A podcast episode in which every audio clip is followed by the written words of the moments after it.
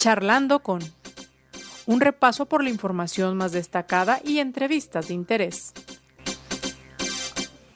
Conduce José Ángel Gutiérrez.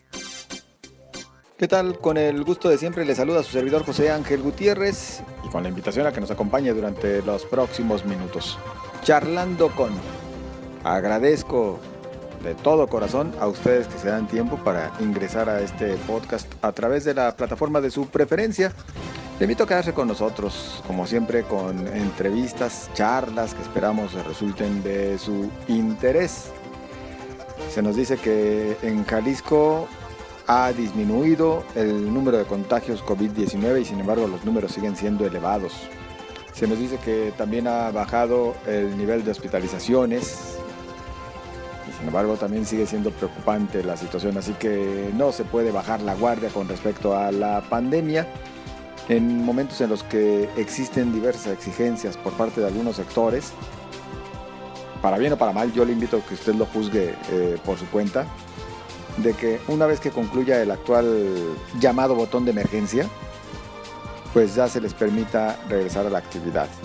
Hay desde feligreses que firmaron un documento, que hicieron llegar al gobernador buscando que ya se permita que se lleven a cabo celebraciones religiosas, pasando por los adultos mayores que exigen se les permita ingresar a comercios, centros comerciales y demás, a aquellos que son mayores de 60 años y que actualmente pues están bajo restricción considerando que se atenta contra sus garantías individuales. Y luego pues algunos sectores económicos que no han podido operar, entre los que principalmente descuellan bares y centros de espectáculos. Así las cosas, la verdad es que creo estamos como sociedad, porque no podemos decir que nada más las autoridades, entre la espada y la pared. Uno, seguir velando por la salud. Dos, permitir el que poco a poco se regrese a la actividad. Y en medio de todo esto también una autoridad que nos ha dicho que el día 12 de los corrientes concluye el actual eh, botón de emergencia para dar paso ya a todo un proyecto de prevención de COVID-19 para lo que resta de 2021. ¿Qué podrá contener? Es lo que no nos dicen, pero por lo menos la intención que sí tienen es que también se vaya retornando paulatinamente a las clases presenciales. Y esto todavía enmarcado por un escenario internacional en el que se ha visto que cuando regresan a clases también crecen los contagios, inclusive entre los menores. Y mire, los contagios en menores de edad, aunque representan aproximadamente el 1.4% del total, pues se siguen registrando y siguen creciendo. De hecho, en los últimos 30 días hubo alrededor de 12 contagios a menores de un año, ¿eh? Digo, tan solo por tener este dato, a reserva que más adelante le platique con mayor detalle. Nada más para que lo tengamos a manera de contexto. Le invito a quedarse con nosotros y acompañarnos a un recorrido por parte de la información más destacada. A cuatro días de que termine el botón de emergencia, la Comisión Estatal de Derechos Humanos sube el tono de la exigencia para que el gobierno del Estado acate las medidas cautelares en torno a los adultos mayores a quienes se les impide el ingreso a los supermercados, explicó el primer visitador Eduardo Sosa Márquez. En la presentación del informe especial del área de influencia por los contaminantes primarios del río Santiago, el titular de la Comisión Estatal de Derechos Humanos en el Estado, Alfonso Hernández Barrón, pidió a las autoridades estatales publicar los resultados de los monitoreos en la cuenca y en el lago de Chapala el cierre programado del vertedero de los Laureles y la atención de enfermos relacionados con la contaminación. Al menos 50 cuerpos han sido identificados en el Instituto Jalisciense de Ciencias Forenses por medio de información publicada en las redes sociales del colectivo Por Amor a Ellos. Desde el 2017 ha publicado 200 registros de fotografías y características físicas de restos humanos que han sido localizados en diferentes fosas clandestinas y que a su vez ha sido este hallazgo en la zona metropolitana de Guadalajara, según lo detalla una integrante del colectivo, lo detalló justo hoy a los medios. La Comisión Estatal de Derechos Humanos de Jalisco exigió a las autoridades estatales la aplicación de medidas cautelares dictadas a personas adultas mayores para que puedan acceder a los tiendas de autoservicio, departamentales y comercios. Tal como le platicaba al inicio de este resumen, también hubo un comunicado en el cual la Comisión afirmó que no se condena la emisión de medidas de protección a la salud, pero estas deben garantizar el respeto de la dignidad humana y pidió a las autoridades actuar con madurez en la adecuada y respetuosa aplicación de las medidas, ponderando el derecho a la salud y el acceso a proveerse de los insumos necesarios para satisfacer sus necesidades. El presidente de Grupos Unidos de la Industria de la Masa y la Tortilla en Jalisco, Arturo Javier Solano, reconoció que algunos empresarios de este ramo han incrementado el precio del alimento debido a que desde noviembre el costo internacional del maíz ha aumentado en 60%. Señaló que los empresarios deberán tener documentos de producción que justifiquen el alza del precio en la tortilla para evitar una sanción por parte de la Profeco en caso de una revisión. En la información nacional, tras pasar el periodo de dos semanas de cuarentena, el presidente Andrés Manuel López Obrador reapareció la mañana de hoy en la conferencia diaria en Palacio Nacional. Insiste en que no usará cubrebocas. Tan solo parte de la información más destacada le invito a que se quede con nosotros. Respecto a este tema del presidente López Obrador, pues qué decir. Mire, sinceramente, habíamos quienes esperábamos tal vez un cambio en la política federal con respecto a la COVID-19 y una, una invitación de las autoridades a la ciudadanía para que se cuidara y entre las medidas de cuidado pues se encuentra eso, el uso del cubrebocas. Cuando el presidente sale y dice yo no lo voy a usar y esta es mi decisión y cuando todavía nos dice y es que tampoco lo vamos a obligar, no lo vamos a volver obligatorio porque este no es un gobierno de imposiciones, pues me parece, discúlpeme usted que, que no entendimos nada. No entendimos nada. Hay a quienes la vida les va igual, pasen por la experiencia que pasen.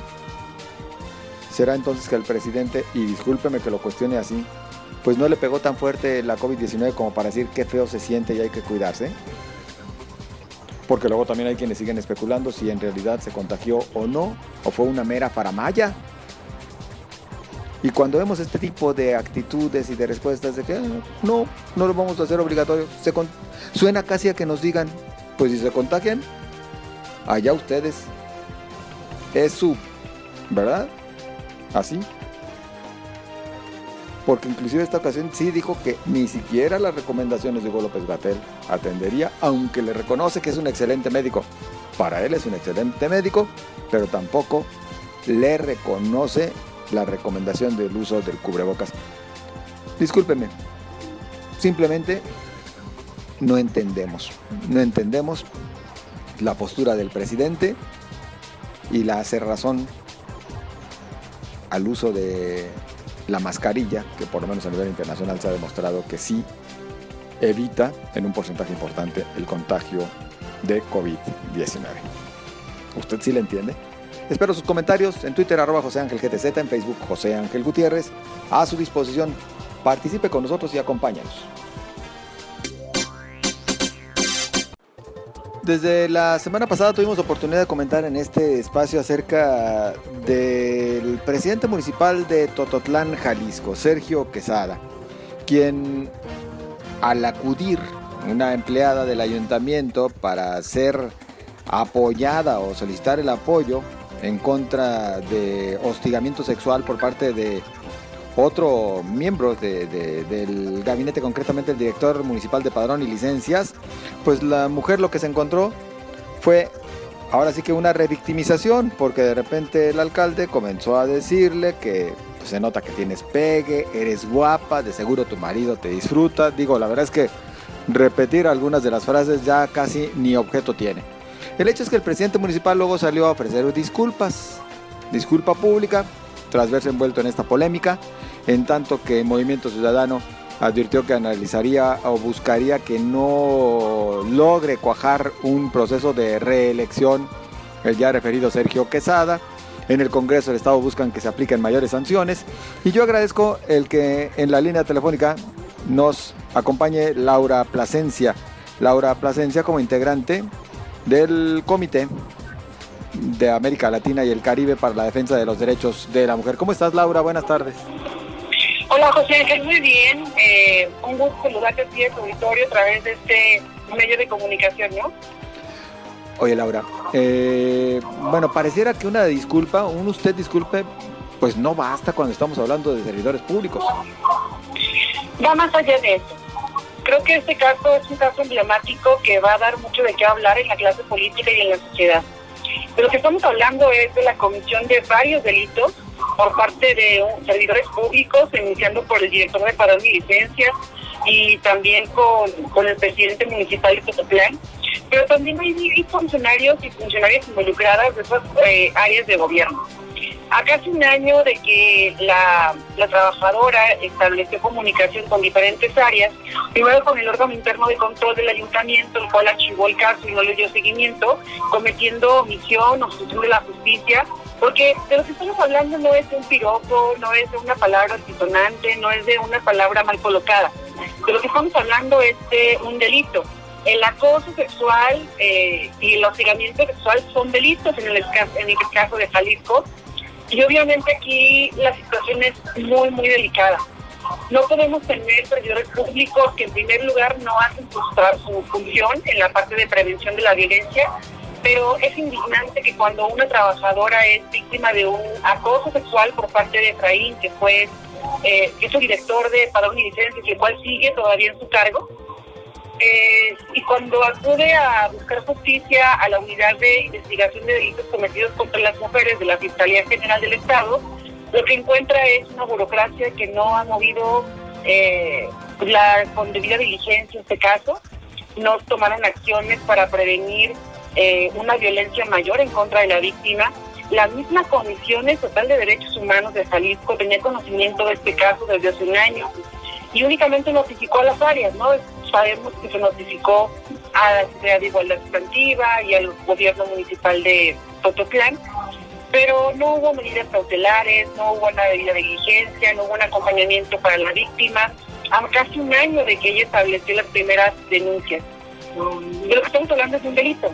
De lo que estamos hablando es de una mujer en el ejercicio de su, trabajo en la función pública que fue acosada sexualmente por su superior jerárquico, en este caso director de paro y licencias, que cuando buscó ayuda eh, y denunció los hechos, lo único que encontró fue revictimización, eh, el no ser escuchada, incluso fue afectada en su en su trabajo. Hoy por hoy Diana tuvo que solicitar licencia porque no pudo con la presión porque ese hostigamiento sexual después se, se convirtió en hostigamiento laboral.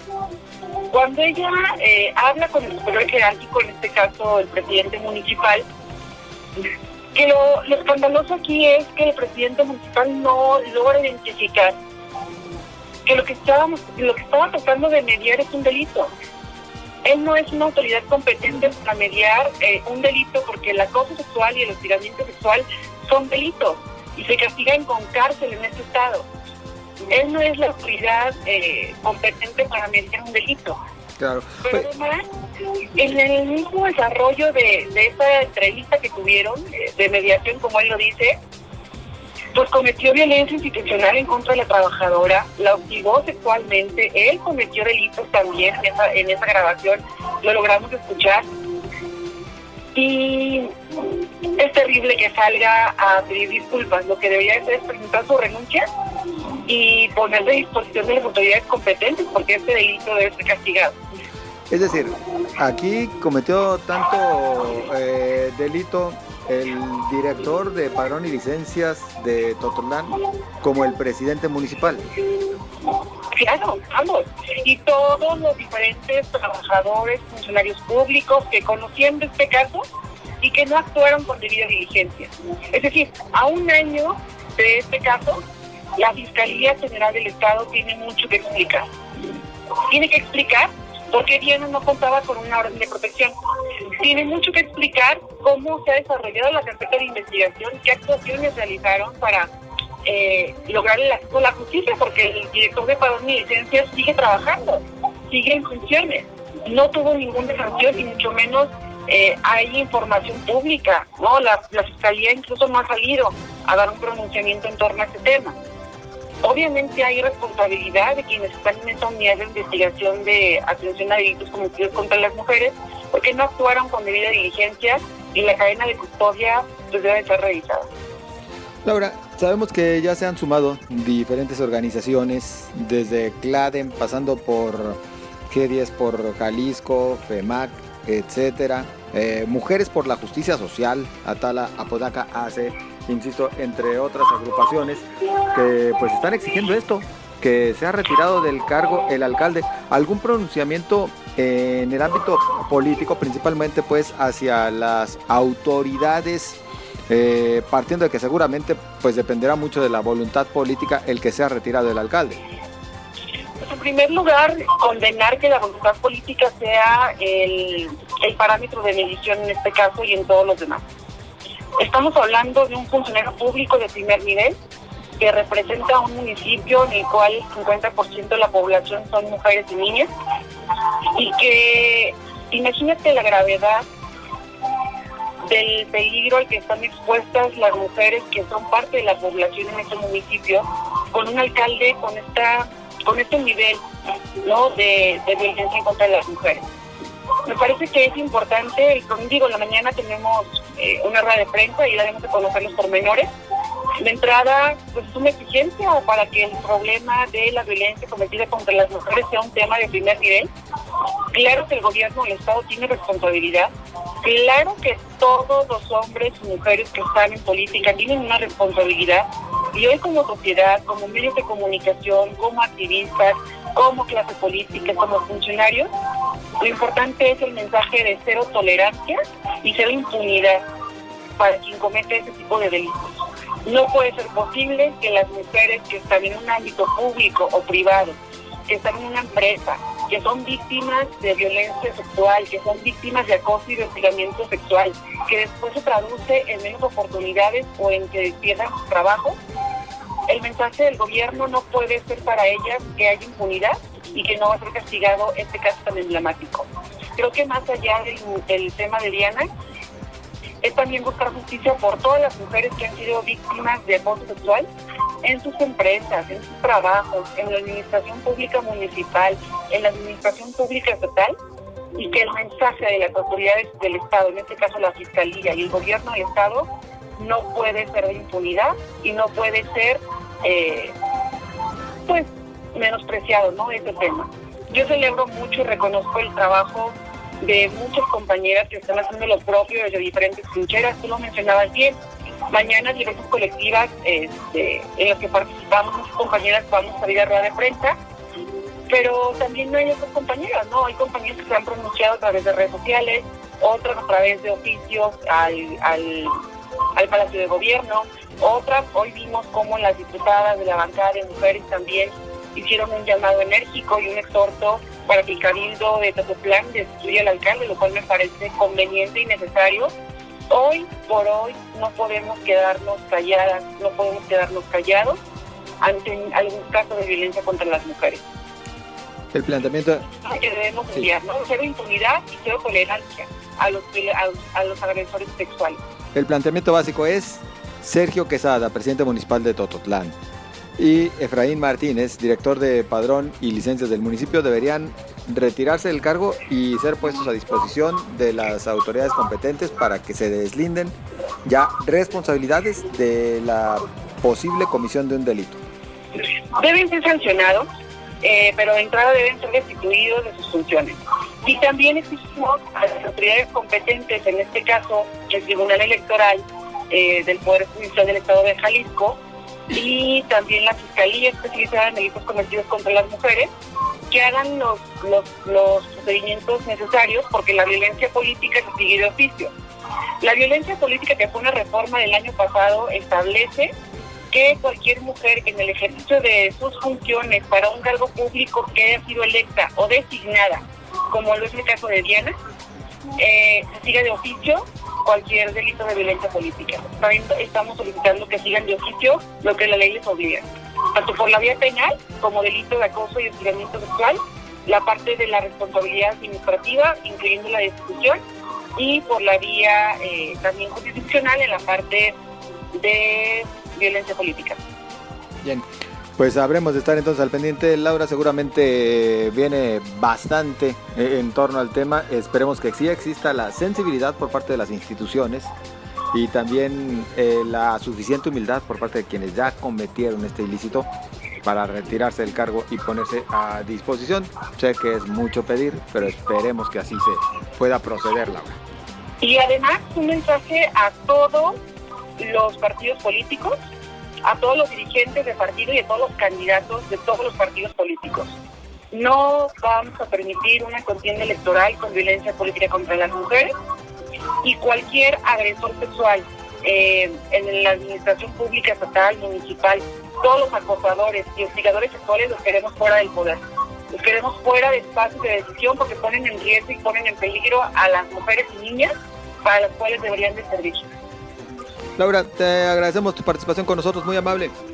Al contrario, José Ángel, un gusto estar contigo. Saludos. Saludos, muchas gracias. Es Laura Plasencia, integrante del Comité de América Latina y el Caribe para la defensa de los derechos de las mujeres. Con antelación le platicaba acerca de los casos de COVID-19 en menores de edad. De repente como que minimizamos la cosa y decimos es una enfermedad que se focaliza principalmente en adultos y principalmente adultos mayores como la población de mayor riesgo y por lo tanto es hacia donde debemos proteger y mientras a ellos se les tenga encerraditos, a los adultos mayores no pasa nada. Pues supuesto que pasa y puede pasar en cualquier edad. Lo que no sabemos es de qué manera va a impactar a cada uno, a cada una de las personas porque se manifiesta de diferentes formas. ¿Y, ¿Y por qué se lo comento? Porque inclusive le decía, hay casos de bebés menores de un año que han padecido COVID-19. Los casos activos de COVID-19 suman 7.349 en los últimos 14 días. Son esos los casos activos, usted recordará. Pues bien, el 10% de estos fue hospitalizado. Todo esto con datos de la Secretaría de Salud. 468 eran hombres el resto mujeres. Y entre esos casos activos se reportaron 12 bebés menores de un año, de los cuales 9 fueron hospitalizados. Solamente uno de los casos entre los bebés fue diagnosticado por asociación epidemiológica, el resto fue mediante una prueba PCR. Aquí entonces lo que tenemos que entender es que a los niños también les da COVID. De hecho, en el grupo entre los 0 y 10 años se detectaron 51 casos activos. Existen 51 casos activos.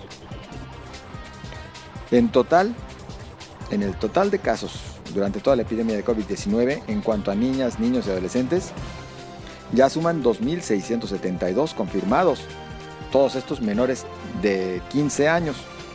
Así que no podemos confiarnos, ¿eh? Y lo digo sobre todo pensando en lo que pudiera decidirse en próximas fechas para un eventual regreso a clases presenciales. La cosa no está fácil y no es tratar de alarmar, es simplemente ser realistas. Esta enfermedad, por más que se quiera eh, clasificar, sí afecta más a unos que a otros, pero también agarra parejo y por eso hay que estar preparados y mejor pues no jugarle al valiente. Llegamos al final de este espacio, muchas gracias por su compañía.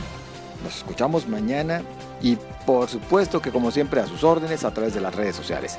En Twitter, arroba José Ángel GTZ, en Facebook, José Ángel Gutiérrez. Pásela bien.